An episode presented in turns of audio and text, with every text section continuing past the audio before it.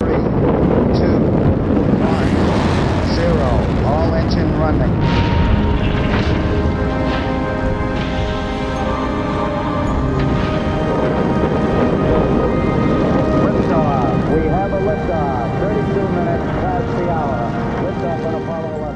Hola, hola, un saludo para quienes están escuchando este nuevo episodio del podcast. Soy Kevin Sánchez y hoy nos encontramos con un invitado muy especial en nuestro canal Lift of CR, que al menos eh, me aconsejó bastante desde hace tiempo para irme dedicando al área espacial y sé que su experiencia y recomendaciones serán de muchísimo provecho para ustedes también. Entonces, dejemos que hoy se presente Roy Ramírez, para quienes no lo conocen, que se comunica con nosotros desde Estados Unidos y pues bienvenido. Un placer tenerte en este episodio hoy. Hola Kevin, muchas gracias. Eh, como dijiste, mi nombre es Roy Ramírez, soy un estudiante de Ingeniería Aeroespacial eh, en Estados Unidos, en Purdue University, con cierta experiencia en el, en el campo, ahora como lo vamos a hablar, más a amateur de cohetería y es un, poder, es un placer poder estar aquí. Excelente, Roy. Entonces, eh, primero me gustaría iniciar preguntando un poco sobre vos, cuáles son tus pasatiempos, a qué te has dedicado, por qué te apasiona el tema espacial, para ver dónde y cuándo fue surgiendo esa chispa y demás aspectos que te van definiendo para conocerte un poco más. Bueno, yo nací aquí en Costa Rica, en San José. Me crié en Sabanilla, en Montes de Oca. Todos mis primeros 18 años los viví ahí. Estuve en el, en el colegio metodista y me acuerdo que, pues pequeño, hablaba mucho con profesores de física y de, de química y me apasionaba mucho todo el tema espacial. Y ya cuando estaba entrando a la universidad, originalmente lo que yo quería estudiar no era de hecho nada de ese, de ese ámbito, era más que todo eh, la ingeniería en computación, porque era lo que me decían que era lo que yo podía estudiar en el país, que tenía más sentido, que había más mercado, pero siempre tenía como la chispita, ¿verdad?, que qué iba a poder hacer algo relacionado al espacio. Eh, y no sé, en algún momento creo que también uno de los consejos que te di fue empezar a soñar en grande y decir, bueno, ¿por qué no? ¿Verdad? ¿Qué me impide intentar a, a entrar en esta industria? Y fue ahí cuando decidí, estando en el Tecnológico de Costa Rica, eh, aplicar a, a, las universidades en el extranjero, en, el caso, en mi caso fue las universidades en Estados Unidos, eh, hacer los exámenes, prepararme, entender un poco mejor cómo era eh, el campo laboral y luego, pues, eh, gracias a Dios, se me dio la oportunidad de, de salir del país y a los 18 años, 19, me fui a, a, Purdue, en Indiana, no muy lejos de Chicago. Y bueno, gracias a Dios estoy en este momento a, a más o menos 6, 7 meses de terminar mi, mi, bachillerato en Ingeniería Aeroespacial. Claro, claro, comprendo, Roy. ¿Y qué nos puedes comentar también este, de esa etapa universitaria? ¿En qué momento decides ir a estudiar en el extranjero? Pues, eh, ¿cómo han sido esos retos de enfrentar una nueva cultura, iniciar desde cero? Y que van desde recibir clases en otro idioma hasta alejarse bastante de tu familia. Entonces, ¿qué experiencias y obstáculos has tenido que pasar? Pues mira, yo creo que como cualquier transición en la vida, al principio suele ser un poco aterradora, más que todo, como decís, por el factor de la distancia, el factor del idioma, eh, la cultura, que también es muy distinto lo que uno ve en televisión versus cuando ya llegas ahí todos los días vivís así y tienes que aprender a adaptarte. Y en el momento me acuerdo que fue muy difícil también por la situación familiar, de, digamos, de dejar a, a mi mamá y a mi hermana solas, ¿verdad?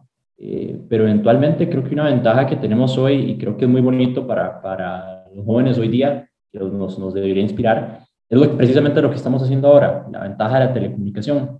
Eh, mi papá me contaba que también tuvo la oportunidad, gracias a Dios, de estudiar afuera, que antes él, por ejemplo, para comunicarse, podía pegar una llamada, creo que era una vez al mes, porque eran carísimas. Y cuando se mandaban cartas, y creo que hoy ya casi nadie las manda, eh, a veces llegaste un mes en recibir un mensaje y saber que la familia estaba bien. Entonces, tal vez aunque en el principio la transición fue difícil, creo que la, la telecomunicación me permitió mantener una relación aún de cercanía con mi familia. Y eso me ayudó mucho. Y luego por la parte de la cultura, fue muy bonito porque un consejo que recibí fue de no solo intentar a, a encontrar gente, digamos, por ejemplo, ticos que hay en mi universidad, eh, pero también intentar conocer culturas nuevas. Y, y ahora tal vez que, que, hablemos más de las oportunidades que he tenido, creo que esa ha sido una de las cosas más bonitas que he tenido, como obligarme a, a pasar con gente que hable idiomas distintos, no necesariamente inglés o español. Claro, claro. ¿Y cómo ha sido esa carrera de ingeniería aeroespacial que al menos a muchos costarricenses nos causa curiosidad, pues desconocemos de forma exacta de los aprendizajes y que no tenemos propiamente en las universidades de aquí?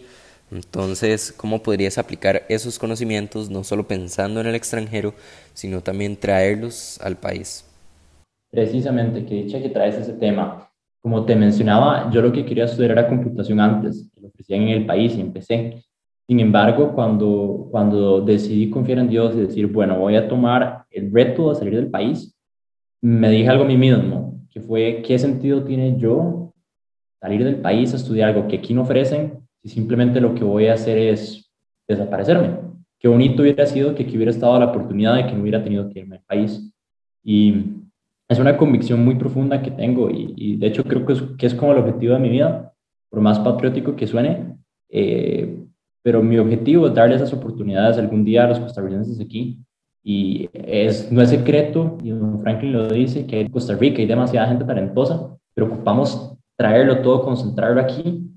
Y, y te soy muy sincero, a nivel de educación, claro que es una educación increíble la que puedo recibir, gracias a Dios, pero digamos, yo también que pasé por el TEC, inclusive un semestre en la UCR, te digo que no es envidiable, o sea, el nivel de educación es similar, la única diferencia es que las cosas, digamos, que yo tal vez he llevado eh, por la parte de aeroespacial, por ejemplo, no sé, te digo, clases de aerodinámica, eh, clases de propulsión, son clases que no vas tal vez a encontrar en, estudiando ingeniería mecánica en el TEC o en la UCR, pero digamos, la calidad de la educación es, es, similar, la verdad. Entonces, yo, por lo menos lo que quiero lograr hacer, y, ahora que, pues, que tengamos la oportunidad de compartir mis proyectos, eh, es precisamente lograr traer todo lo que estoy aprendiendo fuera eh, a nivel internacional a Costa Rica. Mm, buenísima esa convicción, Roy. Y en esta etapa de estudiante, poco a poco te has ido involucrando en proyectos espaciales. Incluso por ahí apareciste en un reporte anual de Purdue University para el año 2020 por esos logros. Entonces, ¿qué nos puedes comentar de esos avances y esas actividades en las que participaste o que fuiste creando pero ¿cómo fueron esos impulsos y esos primeros pasos de los proyectos que tenías en mente? Claro. Bueno, uno de los primeros obstáculos que encontré cuando llegué a, Purdue, creo que fue de los que me fue guiando hacia los proyectos que te voy a contar, eh, es una legislación eh, estadounidense que se llama ITAR, ITAR, que básicamente prohíbe que los internacionales nos involucremos con todo lo que sea de carácter aeroespacial o militar. Entonces, por ejemplo, en Purdue está un laboratorio de propulsión, que es en el que mencionas que, que salí, en Zucrow, que en su buena teoría es prohibido, ¿verdad?, que yo tenga acceso al laboratorio, eh, al menos de que se me pruebe que, que, no soy, digamos, un terrorista o que, o que, o que realmente no hay problema, digamos, en la parte de seguridad. Entonces yo me acuerdo que apenas llegué, la primera vez que fui a la feria vocacional estaba súper emocionado. Y yo me fui a Estados Unidos sin saber muy bien esto, porque pues Claro que uno aquí oye que Sandra Kaufman está en la NASA, que Franklin Chang está en la NASA, que Andrés Mora, y uno dice, claro, entonces, ¿qué me impide a mí? Y llego yo a la feria ocasional y voy viendo SpaceX, Boeing, todas las compañías aeroespaciales y todas tenían un roturito que decía eh, US citizens only, solo ciudadanos norte, eh, bueno, estadounidenses. Y no te dan la oportunidad ni siquiera de aplicar. Entonces, digamos que eso me terminó como de clavar la, la espinita que tenía de cómo puede ser que en Costa Rica yo no puedo hacer lo que quiero dije, ah, sí, no me van a dejar hacer aquí cosas de cohetería porque son muy peligrosos, aunque en Costa Rica no haya ejército. Ok, entonces ahí se me metió el agua y en mi primer año de universidad dije, bueno, intentemos hacer un motor de cohete en Costa Rica, con, con lo que puedo aprender en la, universidad. Entonces eh, empecé a trabajar, antes sí, sí es importante mencionar, estaba trabajando también con unos muchachos de, del TEC, la mayoría, y unos cuantos de la UCR, eh, estábamos planeando intentar hacer un motor de cohete líquido, tal vez para los que no tienen, eh, eh, no están relacionados con cómo sirve la cohetería, básicamente hay tres, tres niveles, está el sólido, que es lo que se hace actualmente, creo que tanto en el TEC como en la UCR se hacen, tenés el híbrido, que ya es un, poquillo más complicado, y luego el líquido, que bueno, todos tienen funciones diferentes, pero básicamente van escalando a nivel de complejidad, donde el líquido ya, por decirte, es, un reto muy grande, eh, por ejemplo, los motores principales del transbordador espacial, eh, del Falcon 9, son motores líquidos. Ya esos son mucho más complejos. Entonces, bueno, se me metió entre ceja y ceja la idea de, bueno, hagamos un motor. Eh, buscas en internet información y como suele ser algo militar eh, o, de carácter clasificado, no encuentras nada al respecto. Información que encontraba suele ser muy vieja y también para motores enormes. Yo quería hacer algo pequeñito. Entonces, lo que me propuse fue intentar entender con lo que está disponible en Costa Rica, con las cosas más basiquitas, haciendo un estudio inclusive hasta financiero, cuánto cuesta y cómo puedo hacer yo un motor de cohete líquido. Pues eso me llevó a, a, unas noches de estudiadas bien largas, averiguando información por mi cuenta. Aún estaba en primer año de la U y en Purdue uno no conoce, uno no se mete en la parte aeroespacial, de hecho, como hasta el tercero. Entonces no tenía como acceso a profesores exactamente. Em, pero ese fue mi primer proyecto, es decir, cómo puedo yo entender lo que implica hacer un motor líquido lo más sencillo, lo más, digamos, lo más básico posible e intentar caracterizarlo desde un punto de vista técnico, un punto de vista económico y de manufactura, y luego hacerlo en Costa Rica con el objetivo de que eso inspirara a gente a decir, pucha, con las cosas que hay alrededor, porque, o sea, sinceramente usé, por ejemplo, válvulas de carro, usé tubería ahí que fue a comprar a la ferretería de la esquina, ¿entendés? Entonces, mi idea era hacerlo aquí, en vez de en la universidad, donde tal vez pude haberla pulseado para lograrlo, para probar un punto, que es que aquí podemos, eso no de, de organizarse, de creérsela y ponerse a hacerlo. Qué importante eso que resaltas porque aún se ve bastante cierto tipo de exclusión, ¿verdad? No solo hacia los costarricenses, sino a nivel latinoamericano eh, también muchas agencias que pues, son gubernamentales y solo permiten nativos de su país. Pero entonces, ¿qué opinas eh, de lo que viene a ser esta industria espacial 2.0 con equipos multidisciplinarios y multiculturales en proyectos de este tipo? Bueno, está, está la parte multidisciplinaria eh, a nivel técnico que creo que es esencial.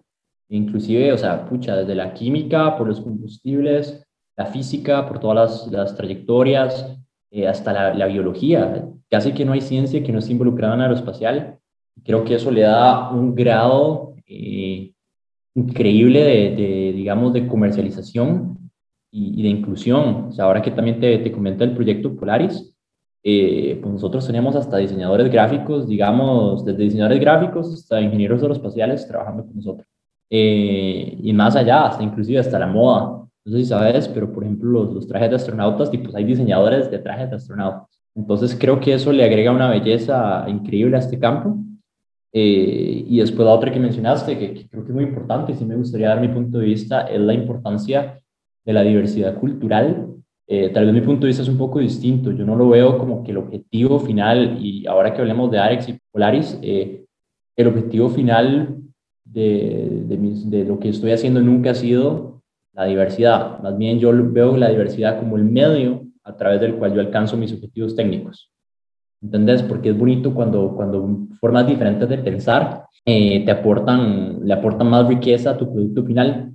Entonces, creo que es súper importante la inclusión. Eh, obviamente, como te digo, motivada, ¿verdad? Es importante la capacitación, no incluir simplemente a alguien por, por donde viene o quién es, sino porque la persona está capacitada. Pero creo que le agrega un factor es imbatible y es lo que estamos intentando probar en Polaris, donde actualmente tenemos 96 estudiantes de 16 países distintos. Y, creo que no sería tan rico como es el programa y no tendríamos los resultados que tenemos si no pudiésemos aportar tantos puntos distintos de vista. Pero como te digo, la gente que está en Polaris pues se ha preparado y todo. Y, creo que es algo que, que falta aún ver en el espacio, en las grandes agencias, eh, una inclusión un poco más sencilla, porque por ejemplo, si yo quisiera estar en NASA, no es que no pueda, es que tengo que vivir ahí 10 años por lo menos, y, o sea, tengo que naturalizarme, ¿entendés? Y algo más o menos lo que estoy haciendo yo con, con mi startup, con Arex, es, es precisamente eso, intentar hacer una agencia espacial donde, la, donde, donde yo nací no importa del todo para ser parte del espacio. Qué bueno que vas tomando también eh, ese tema de lo que viene a ser Arex y esos proyectos sobresalientes como el motor P5 que ya nos comentaste. Pero ¿qué nos puedes decir también de otros proyectos como el Rocket Engine Designer y Polaris que sobresalen bastante? Entonces, ¿cuáles son esas misiones y esos objetivos principales que tienes con ellos? Claro, bueno, el P5, que así se llamó el, el motor, que fue el primer motor líquido de Centroamérica y el Caribe, fue como les dije más que todo una prueba de concepto. O sea, de hecho, toda la investigación que se hizo no fue solo técnica, sino fue inclusive financiera, porque no es un secreto que pues obviamente financiar los proyectos de este estilo es, es, difícil, ¿verdad? Entonces, la idea del P5, que P significa primero y también viene de prototipo, era entender más o menos si vamos a hacer, si vamos a hacer aquí motores, cuánto cuesta, qué es lo que podemos esperar. Ahora sigue una segunda gama de motores que todavía no, no he oficializado, creo que hasta ahora tal vez en público lo estoy revelando, pero sí, eh, la idea del P5 no fue solo hacer uno y quedarse ahí, es seguir haciendo motores. El que viene obviamente va a ser un poco más complejo, igual va a ser de la familia P, va a ser combustibles similares, eh, va a empezar a aumentar el poder y usa mucho del feedback que aprendí del, del motor. Rocket Engine Designer que mencionas es un software que programamos, eh, hecho con ayuda de un muchacho de tech también, que te resuelve todas las ecuaciones de, de un cohete ideal y te permite básicamente ver cómo, cómo, cómo se comportaría el cohete si cambias eh, diferentes parámetros de entrada. Entonces es un software que ahorita está en stand-by, pero sí, el P5 fue diseñado con el Rocket Engine Designer. Eh, RED eh, es el acrónimo. Y bueno, el proyecto más reciente que tenemos, que es en el que en este momento estoy trabajando y estoy súper feliz, es Polaris, porque es un proyecto internacional en, lo que, en lo que estamos intentando hacer justo lo que te hablé hace poquito, que es simular como un tipo de NASA internacional, una agencia espacial internacional, eh, donde en este momento si tenemos 96, 97 personas de 16 países distintos, los tres principales siendo Estados Unidos, Costa Rica y Francia. Y estoy muy, muy emocionado de decir que justo hoy, ahorita en unas eh, tres horas, van a estar aterrizando eh, dos franceses que van a venir aquí a hacer pasantías en el aeropuerto, en Cupesa, que les conseguimos gracias a Polaris.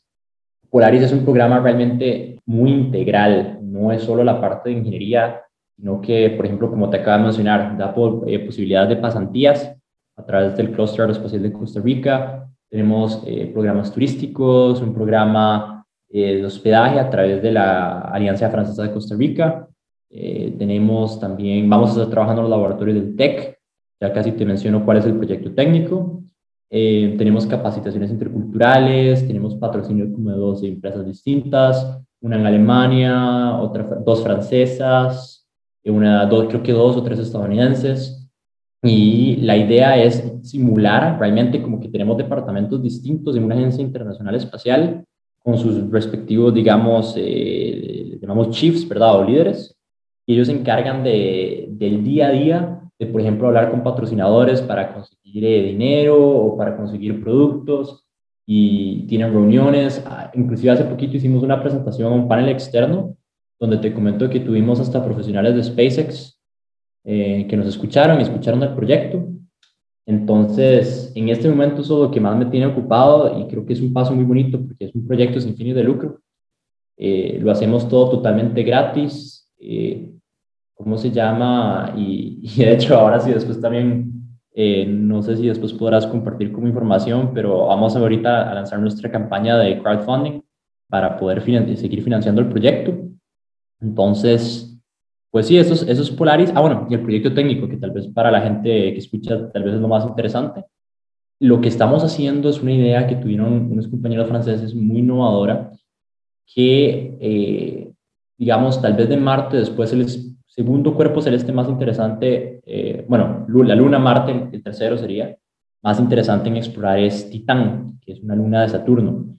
Es más grande que Mercurio, tiene, creo que es el cuerpo celeste con la atmósfera más densa en todo el sistema solar, que se puede aterrizar, ¿verdad? No, no, estamos contando ni Júpiter, ni Saturno, ni Urano, Y lo interesante es que siempre se piensa que ahí hay calidad o hay posibilidad para que haya vida porque hay compuestos orgánicos, la atmósfera creo que es como 95% nitrógeno, eh, las temperaturas son bajas, entonces el metano está en estado líquido, entonces tenés un ciclo de lluvia, pero de metano, eh, tenés lagos, y, y, bueno, a uno de los franceses se le ocurrió la idea de que por qué no aprovechar lo denso que es la atmósfera de Titán para usar, eh, en español vieras que la traducción, no estoy convencido que sea bullante, creo que eso se dice eh, fuerza de, eh, o, de, o, de, flotación, ¿verdad? Pero básicamente como cuando uno infla un globito de helio y, por la diferencia de densidad sube, ¿verdad? Entonces básicamente ya vos inflas casi que cualquier globito y ya volás.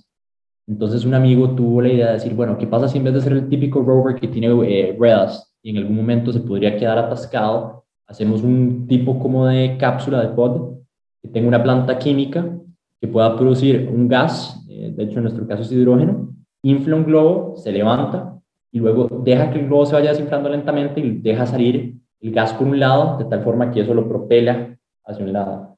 Entonces es como que va haciendo saltitos y va de un lado al otro, para y, hace mediciones. Entonces ese, se llama el Star Rover y lo estamos haciendo con la guianza de varios mentores, incluyendo un señor de la francés, de la Agencia Espacial Europea, de ESA, quien fue el director de misiones de Huygens, la única sonda que jamás ha aterrizado en Titán. Entonces, ese es el proyecto técnico en el cual han estado trabajando nuestros seis equipos por los últimos casi ya ocho meses. Qué importante eso que resaltas, Roy, porque mm, no solo es un trabajo individual tuyo, sino que, eh, como vos mencionaste, hay casi 100 personas muy apasionadas y muy enfocadas en proyectos así, entonces genial por esa parte. Y quería preguntarte más sobre tu rol también en Polaris, ¿cómo ha sido? Si estás más involucrado en la parte técnica o en busca de financiamiento con organizaciones y más empresas, cooperación con mentores a nivel internacional y demás. Entonces, ¿cómo ha sido ese proceso y, también esas posibilidades para que más jóvenes especialmente costarricenses, puedan involucrarse en estos proyectos que tienes. Al menos eh, entre las frases que me has comentado es fundamental estar tocando esas puertas de oportunidades y esperar a que se abran y pues cómo más personas pueden participar tomando en cuenta proyectos como Polaris. Mira, creo que sí, ese consejo que me lo dio mi papá eh, y es el que siempre le doy a la gente. Las puertas están cerradas, nada pierde tocándolas. Eso es esencial y de hecho mi carrera como en la parte espacial empezó con una conferencia aquí que hubo de las Naciones Unidas. yo me acuerdo que estaba muy joven, tenía 16 y yo quería ir y me daba mucho miedito preguntar, solo el hecho como de, de, decir como que si pudiera me asustaba mucho y tal vez era más la edad, pero es, es, muy, es muy entendible. Me acuerdo que mi papá me dijo, no importa, escríbales y me acuerdo les escribí al, al MISIT o a alguna ente de la institución, del, del, gobierno. Dijeron, no, es un evento privado de la ONU, usted no puede ir, no sé qué, ta, ta, ta. Y ya casi que me iba a rendir y no lo iba a intentar. Y después mi papá me dijo, Roy, las puertas están cerradas, tóquelas. Y las abren, perfecto. Y si no, ya están cerradas. Y bueno, me mandé a escribirle como al director de las Naciones Unidas de, de que iba a organizar el evento y al final eh, me logré colar. Y yo creo que de hecho ese día fue el día que empezó mi, toda mi, mi, carrera. Tuve la oportunidad de conocer a Don Franklin la primera vez, a varios astronautas y, y, a otros profesionales con los cuales hablé. Y ese fue el día que nació realmente mi convicción de que eso era lo que quería hacer. Entonces, mira, por ejemplo, oportunidades como Polaris, eh, la estuvimos divulgando. Tal vez alguna gente que la está escuchando ya sabe de ella. Eh, a través del tecnológico, creo que se mandaron muchos correos eh, creo que la UCR no estoy muy seguro, pero bueno, TechSpace, que es el grupo del Tech, nos ayudó con esa parte. Creo que también la Federación de Estudiantes del TEC nos estuvo ayudando a divulgar la información. Para los que están escuchando y están interesados, se va a abrir una segunda oportunidad para unirse al programa, porque este es un programa de dos años. Eh, estamos culminando el primer año eh, y, y, el programa termina con una presentación en, en, en Francia en el 2022. Si todo sale bien, Dios primero, se va a estar abriendo ahora en agosto eh, pueden estar atentos en la página web de nosotros, arexcr.com. Ahí hay una, una pestaña que dice Polaris y ahí está la información del proyecto. Se va a abrir probablemente una segunda ronda de aplicaciones que depende de, cómo resulte esta primera etapa.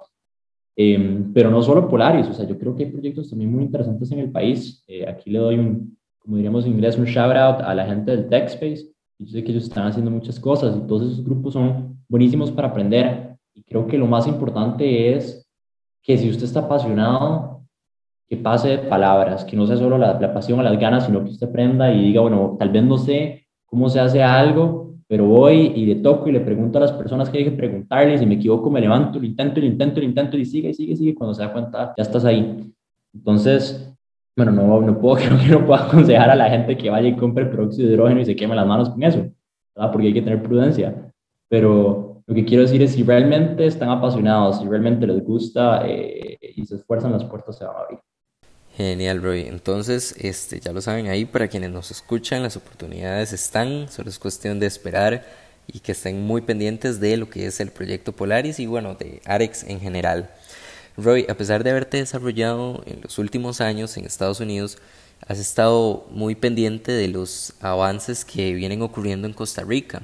Entonces me gustaría saber qué opinas sobre ese futuro del país que si nos ponemos a, pensar de aquí a unos 10 años, cómo ves a Costa Rica, qué nuevas oportunidades, retos y hasta obligaciones debemos ir desarrollando en el camino, tanto para estudiantes como para profesionales en este ámbito. Concuerdo mucho con lo que dice don Franklin, de que eh, lo, que lo más importante es la materia gris, y en este país hay demasiada gente muy talentosa. Lastimosamente, un problema que suele pasar es que la gente que tiene las oportunidades de ir afuera se fuga. Es una fuga de cerebro muy grande la que tiene el país. Y, por ejemplo, un ídolo para mí que, que admiro mucho es el doctor Iván Vargas, que él se, se, ¿cómo se llama? Terminó de entrenar, por decirlo así, en, en Holanda, si no me equivoco, y en vez de tener el interés de quedarse allá donde está todo el equipo y todo el sueño, se vino aquí a montar el, un laboratorio de plasma, ¿verdad? Que un fusor nuclear que posicionó a Costa Rica como el quinto o sexto país en el mundo en tener un fusor nuclear. Eh, para mí él es un padre en Costa Rica del, del, del, de la innovación o, digámosle, del amor a, al país. Y creo que eso es esencial eh, para la gente no solo que se va a preparar afuera, pero que también se prepara aquí. Aquí la formación es muy buena, y lo puedo decir como alguien que pasó por las universidades acá. Es, es eso, es, es querer aportar al país lo que más me preocupa, y te lo digo en lo que he podido ver en el ambiente internacional que he estado, cuando estuve también, gracias a Dios, eh, el año pasado en Francia, que es una historia vacilona, en que me robaron el pasaporte y me quedé un año encerrado ahí, si algo he visto es que la colaboración es muy importante y implica mucha, tener una mente muy abierta, eh, alegrarse por los, las cosas que le salen bien a los demás, Evitar, por ejemplo, tal vez a veces tenemos la tendencia de los costarricenses a ser un poco más pisos, eh, a, a, ser un poco más eh, competitivos y así. Y yo creo que en un ambiente tan difícil como el aeroespacial, en el que realmente estamos siendo tan pioneros, la unión y el soporte es extremadamente importante. Yo el futuro de Costa Rica en la parte aeroespacial creo que va a ocupar de, de grupos de estudiantes y de, de, iniciativas como Polaris, donde en este momento, por ejemplo, le, logramos eh, demostrar ya varios franceses que en Costa Rica se puede hacer ciencia aeroespacial al punto que, como te digo, hoy vienen dos que les daría aportar al país. Bueno, te doy un ejemplo tal vez mucho más, mucho más valioso en otra, en otra escala que Polaris, que ya creo que mucha gente sabe, eh, Leo Labs, ¿verdad? que es una empresa extranjera de detección de debris, espacial, eh, debris orbital que la trajo a Dastra. El rol que hizo Don Franklin y su compañía similar es empezar a convencer que Costa Rica es un lugar correcto para hacer espacio en términos pacíficos. Entonces, yo creo que la manera correcta es aprovechar el hecho que Costa Rica es un país neutral, un país sin ejército, un país turístico, un país que está muy cerca del Ecuador, lo cual es beneficioso al futuro para el lanzamiento de cohetes, y agarrarse de todo eso y de la historia aeroespacial que ya existe con Don Franklin para atraer inversión extranjeros y que los costarricenses que puedan valorar eso, que quieran codiarse con los grandes, se animen y que le dé, le, le, insiste, insiste, insiste, insiste, hasta que le den la, la, oportunidad que vaya a jugar ahí. Pero creo que va a depender también mucho de la parte política, por eso me, me, me inspira o me anima la idea de la Agencia Espacial Costarricense, porque digamos, con la burocracia que pueda haber, tal vez de aquí a 10 años no vayamos a ver eh, tantas cosas, pero sí creo que el desarrollo espacial en Costa Rica, digamos, va a requerir una fuerte inversión extranjera y creo que ya estamos en el camino correcto.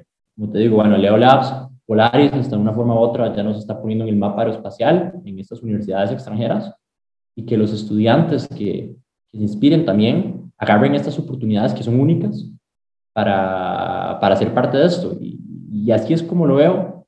Eh, puede que sea diferente, eh, pero por lo menos lo que quiero intentar hacer es, de mi parte con Arex, es eso, es lograr convencer a la gente afuera, afuera del país en Costa Rica podemos y que aquí se puede hacer. Excelente, bro, y ojalá sea así. Y tal vez para ya no quitarte más tiempo, ir cerrando con la entrevista del día de hoy, dentro de todo ese recorrido y ese camino que has tenido, ¿cuáles serían esos consejos importantes para seguir luchando por nuestros sueños, cuáles son esas lecciones, esas frases y experiencias que la vida te ha enseñado y nos puede ayudar a nosotros también a dedicarnos al área que nos apasione. ¿Cuál sería tu mensaje final? Deje que su pasión lo lleve sin la necesidad o sin importar lo que los demás piensen de usted. Al final todo va a salir a la luz y al final yo siempre pienso que las acciones hablan más que las palabras. Entonces, aunque la gente va a pasar mucho y, realmente creo que no solo en Costa Rica, en varias culturas suelen ser muy, muy pisos. Y cuando uno se esfuerza y no quiere salir, resaltar y ser diferente, normalmente va a recibir varios hachazos. Pero al final, si usted no se enfoca en lo que la gente le dice, usted está convencido de lo que usted quiere y sigue adelante, poco importa lo que ellos digan. Al final, las acciones creo que hablan y creo que Dios es fiel también y, y Él premia a los que se esfuerzan. Entonces, y nada, caritas, póngale una sonrisa a la gente y siga haciendo buena nota con ellos, sígale poniendo y, y al final cuando se llegue, cuando se empiece a llegar a donde uno quiere, yo creo que se siente, se siente bonito de haberse esforzado y creo que la residencia es, y en especial en el área aeroespacial, más que todo cuando uno está afuera y le dicen como, o como te digo, mi primer día que yo llegué a una feria ocasional en Estados, todas las empresas decían que no podía porque, porque era tico. Y en vez de tal vez haberme enojado y haber hecho un berrinche o haber, simplemente yo estaba convencido que si me esforzaba lo iba a poder lograr. Y gracias a Dios hoy la historia es diferente creo que eso de no haberme enojado, no haberme tal vez eh, buscado haber hecho pleito, sino seguir adelante, aunque, aunque en el fondo doliera, creo que eso fue esencial. Perfecto. Entonces, bueno, hemos llegado al final de nuestro episodio del día de hoy. Agradecerles su tiempo a ustedes que nos escuchan, especialmente a vos, Roy. Ha sido un rato súper provechoso, que al menos yo me quedaría conversando tamaño rato, pero ojalá así haya sido también para quienes nos escuchan. Ya saben, eh, sigan los consejos, a compartir el podcast, el canal en general que más personas inicien su camino en lo que les apasiona. Como les dijo Roy, a veces una oportunidad se cierra, pero siempre otra se abre. Entonces sigan atentos y atentas que nos esperan episodios con más invitados e invitadas especiales muy interesantes. Así que este fue nuestro sexto episodio del canal Lift of CR. Un pequeño podcast para ti, una gran esperanza para el país.